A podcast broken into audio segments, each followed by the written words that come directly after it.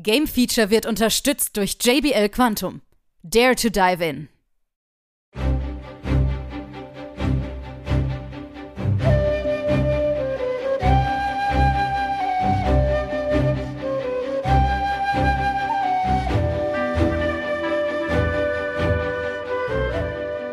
Hier ist wieder das Game Feature Test Center mit einem frischen Spieletest für euch.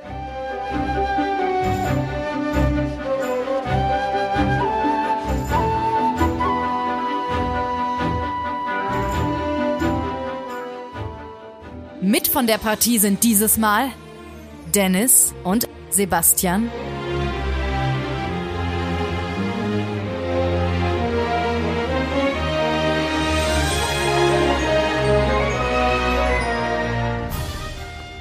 Hallo da draußen und herzlich willkommen. Hier ist Game Feature mit einem neuen Test zu Octopath Traveler Teil 2 und dabei haben wir den Dennis. Hi.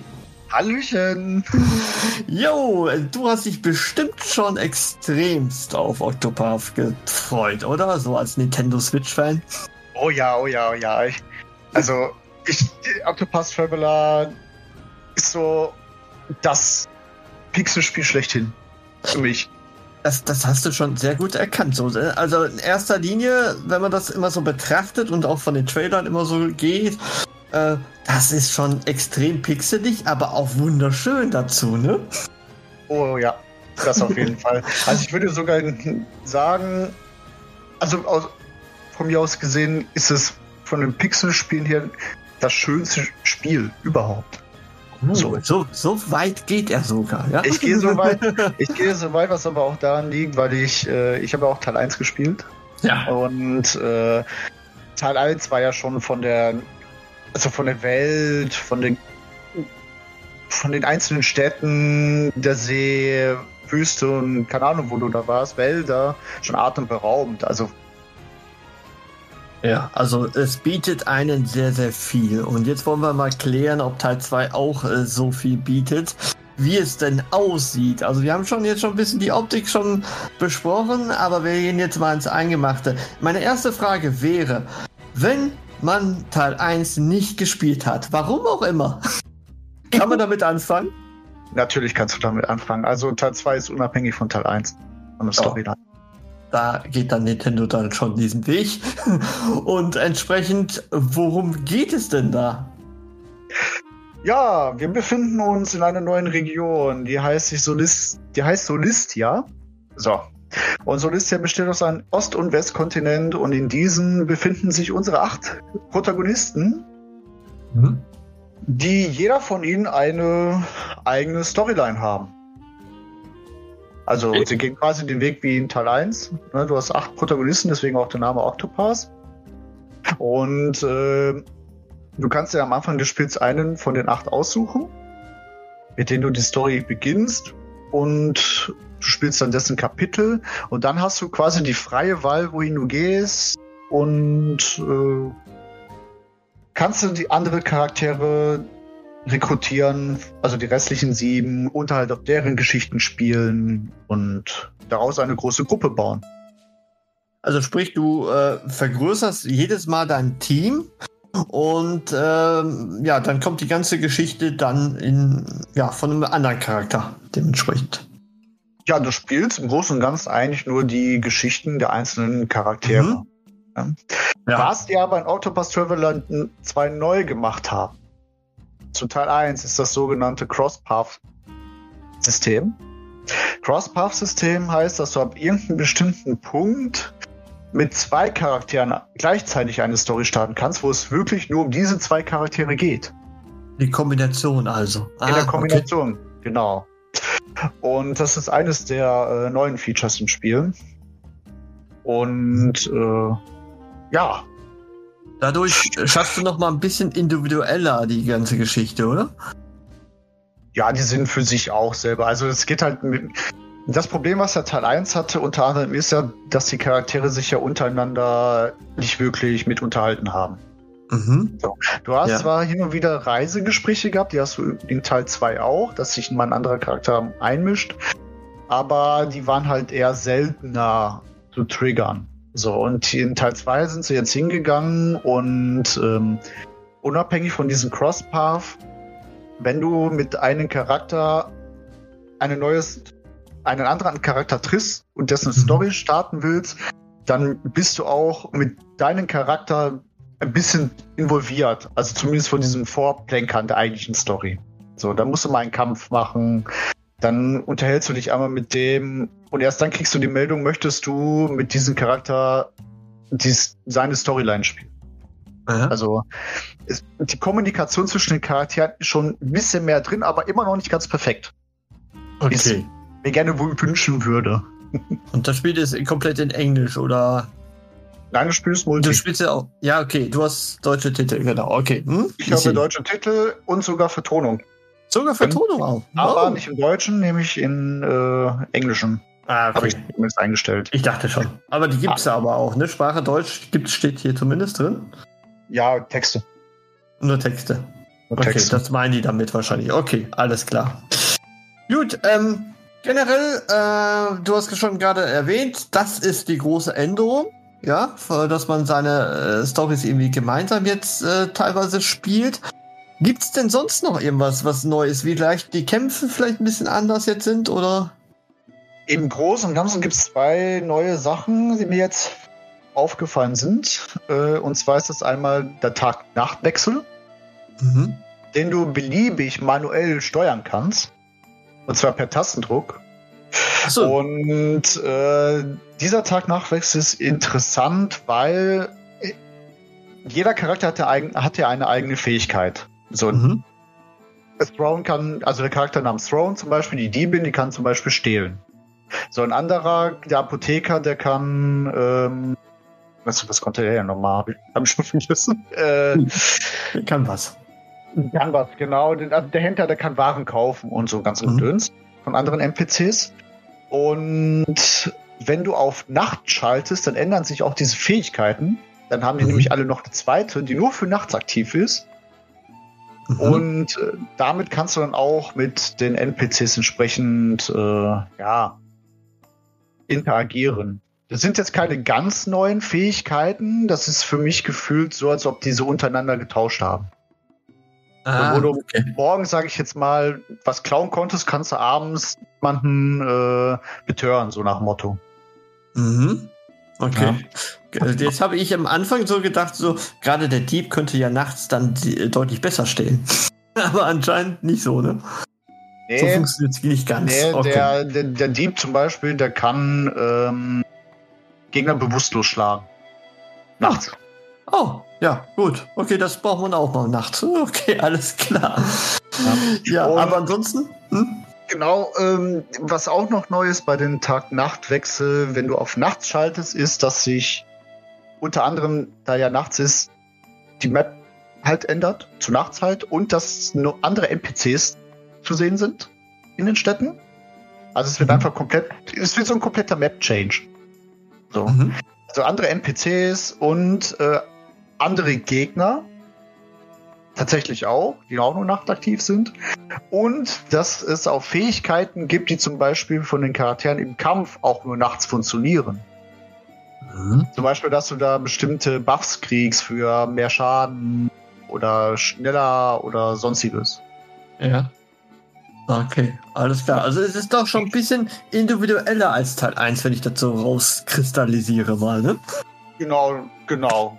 Vor allen Dingen, dass du halt nicht zu irgendeiner Taverne laufen musst und zu sagen, ich will jetzt nachts haben. Ne, Du drückst hinten einfach, ähm, ich habe es auf dem Steam Deck gespielt, deswegen kenne ich jetzt nur die Taste vom Steam Deck, das ist die RT, Mhm. also R2 auf der Playstation und dann wechselst du einfach zwischen morgen, äh, tagsüber und Nachtszeit hin und her. Finde ich ganz cool. Ähm, eine weitere Änderung ist im Kampfsystem selber drin und das nennt sich latente Kraft. So, ähm, jeder, der schon mal Rollenspiele, den rundenbasierende Rollenspiele gespielt hat, kann sich latente Kraft ungefähr vorstellen als eine Art Limit Break, also ein Spezialangriff eines Charakters, Mhm. wenn eine gewisse Leiste voll ist. Ja. So, das ist die latente Kraft. So, und jeder dieser acht Charaktere hat halt irgendein Special Feature, ähm, die halt, ja, mehr Schaden verursachen kann, diese, du hast ja diese Brave Point, so nennt man die, mhm. äh, wo, wo mehrere Runden auf einmal einen Zug durchführen kannst mit einem Charakter. Und zum Beispiel hast du auch eine latente Kraft, womit du dieses überspringen kannst. Das heißt, wenn du keine Runden mehr frei hast, dass du trotzdem diese machen kannst. Mhm. Das ist aber auch, soweit ich äh, festgestellt habe, die einzige Neuerung, die es im Kampf gibt. Ja. Generell ist es sonst dann gleich geblieben.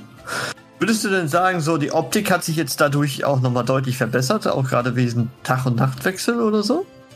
Ich habe schon wirklich das Gefühl gehabt, dass das Spiel deutlich schärfer und schöner aussieht als noch in Teil 1. Ja. Besonders, man, man sieht ja wirklich so, ja, ich sag mal, so eine Art Scherenschnitt würde ich jetzt das schon fast bezeichnen, dass so die Figuren mit dieser Hintergrundwelt, diese, die da wirklich total 3D so ein bisschen scheint, mhm. äh, sehr gut agiert. Ne? Ja. Das genau. ist das Geheimnis vom Spiel. Und ich habe auch das Gefühl, dass gerade Lichteffekte. Ja. Sei es jetzt in der Stadt, wenn du auf Tag-Nacht wechselst, als auch im Kampf, wenn du in diesen Brave-Modus reingehst, damit du quasi ja, eine Aura um deinen Charakter erzeugst.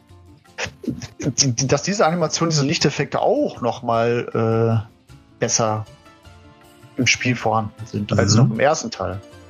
Also zumindest mein Eindruck. Ja, das, das sieht auch schon von den Bildern so gut aus. Von den Trailern sieht es auch verdammt gut aus.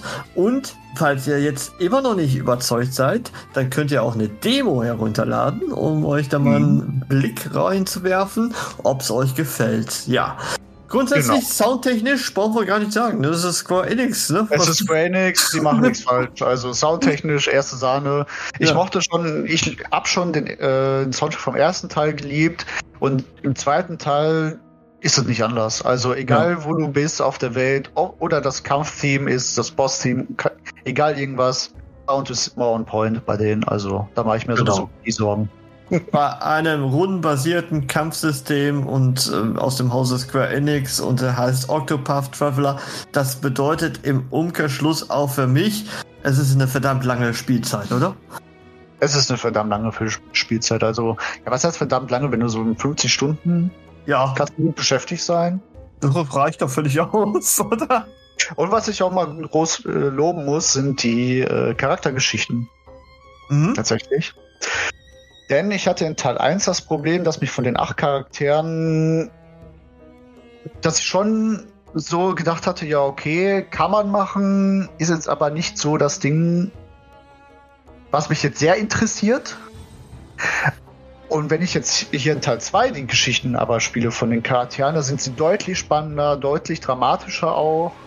Äh, die, die, die, diese Erzählweise oder generell die Probleme der Charakter interessieren mich. Mich in den Bann rein. Mhm. Ja. Also Wenn man merkt, überall haben sie eine Schippe draufgelegt quasi. Weil ich bin zum Beispiel, wir haben ja auch einen, äh, einen Kleriker in dem Spiel, davon war ich zum Beispiel in Teil 1 von der Hauptstory jetzt gar nicht überzeugt. Und in Teil 2 habe ich mir so gedacht, ja okay, du holst ihn nur im Team, weil der ist ein Heiler, weil du brauchst einen Heiler. Und tatsächlich hat sich er als einer der oder mit interessanten Charaktere entpuppt, so von seiner Art und Weise, wie er halt durch seine Story agiert. Mhm. Oder halt zum Krieger oder selbst die Apothekerin. Also hier sind mehrere Charaktere. Du wirst ja Charaktere haben, die halt sind halt nichts für dich. So, dann nimmst du halt die Story, das ist aber auch vollkommen normal. Aber hier haben mich tatsächlich die meisten mit so überzeugt. Nicht so wie im hm. ersten Teil fand okay. ich. Okay. Also es ist packender erzählt dann auch. Es ist packender erzählt, genau. Cool. Spannender. So, jetzt möchte ich aber gerne von dir wissen, was hat dir denn nicht so gut gefallen? Ich sag mal so, Nebenquests finde ich immer so ein bisschen problematisch. Mhm. Und das Problem hatte auch schon der erste Teil. Und zwar wird dir nicht wirklich gesagt, was du machen musst. So, du hast die, die Nebenquests werden angezeigt und bei einem NPC, du sprichst einen NPC ein, dann lässt er seine drei Sätze und du weißt nicht, um was es geht. Okay. Also du kannst nicht daraus deuten, was du eigentlich zu tun hast. Ich kann nicht genau deuten, was ich zu tun habe. Ich müsste dann auch in den Journal gucken. Äh, was will der denn von mir? So nach dem Motto. Äh, aber Ja, selbst die, die, die, die Texte, die bringen halt auch, nicht wirklich weiter. Das ist so ein bisschen. Also hier hätte ich mir ein bisschen mehr ähm, Hilfe Mhm. Unterstützung. gewünscht. Unterstützung, genau, aber ich finde ja auch, die Nebenquests selber, die sind jetzt aber auch optional. Genauso wie manche Dungeons oder generell die Erkundung halt. Ne? Ja. Was ich auch so ein bisschen problematisch finde, ich weiß aber nicht, ob man das besser lösen kann, ist zum Beispiel das Leveln der Charaktere. Mhm. Weil du musst ja wirklich für jede Story, das sind ja acht Charaktere, das heißt, du hast acht Storylines, äh, jeden Charakter leveln. So. Und du hast halt auch schon ein Problem, dass du deinen Charakter, den du zu Start auswählst, nicht aus dem Team rausschmeißen kannst. Das kommt auch noch dazu. Mhm. Ja. Zumindest bis zu einem gewissen Punkt nicht. Und ähm, das ist so ein bisschen Grinding, wo ich mir schon hätte wünschen können, gut, du hast deine vier Charaktere, die du unheimlich gerne spielst und du levelst die und alle anderen sind auch gelevelt. Mhm. Ja. Okay. Weil du kannst ja auch zum Beispiel deine Truppe nicht jederzeit auswechseln. Weil du musst immer ständig zur ähm, Taverne rennen, mit dem Wirt sprechen. Und äh, ja, der sorgt dann dafür, dass du halt die, die Gruppe auswechselst. Okay. Gut. Also das sind so die Kriterien. Jetzt ähm, höre ich aber so, äh, dann ist das, dass das doch nicht so hoch gewichtet wird wie, wie der Anfang, wo du darüber, ich sag mal, freudestrahlend hier so ein bisschen über das Spiel geredet hast. Ähm, wo liegen wir am Ende? Ich liege trotzdem bei einer 87. Ja, das hat so ein bisschen wieder gespiegelt. 87% für Octopath Traveler 2. Wenn du jetzt den ersten nochmal bewerten müsstest, wo wärst du da ungefähr? Boah, Das ist gemein jetzt, ne? auch schon so in den 80er-Bereich drin. Ja. Okay. Also ich, ich, ich würde vielleicht sagen, so mhm, 83, 84 würde ich schon sagen. okay, so und das immer noch. Okay. Und das immer noch, weil für in seiner Zeit war Octopus Traveler 1 schon ein sehr, sehr, sehr, sehr gutes Rollenspiel gewesen. Trotz Mängel der Storyline der Charaktere.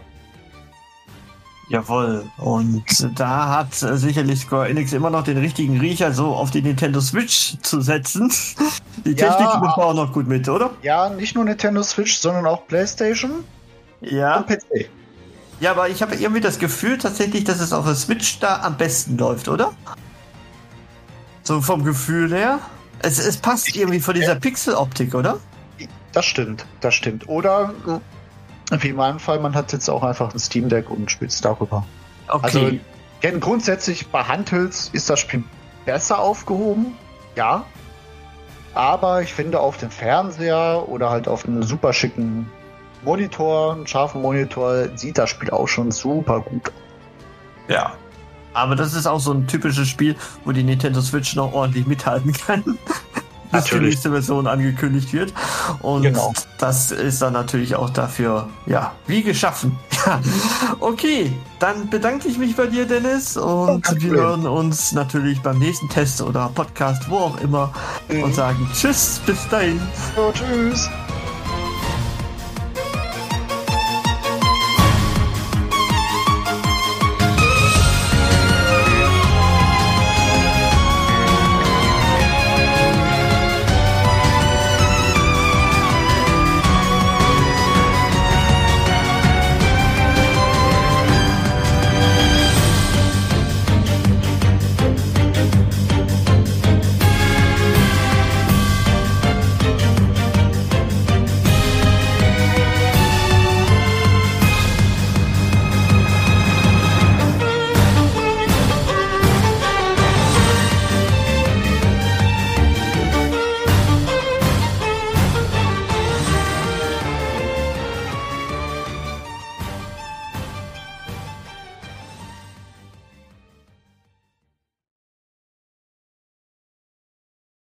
Alle weiteren Informationen findet ihr auf gamefeature.de.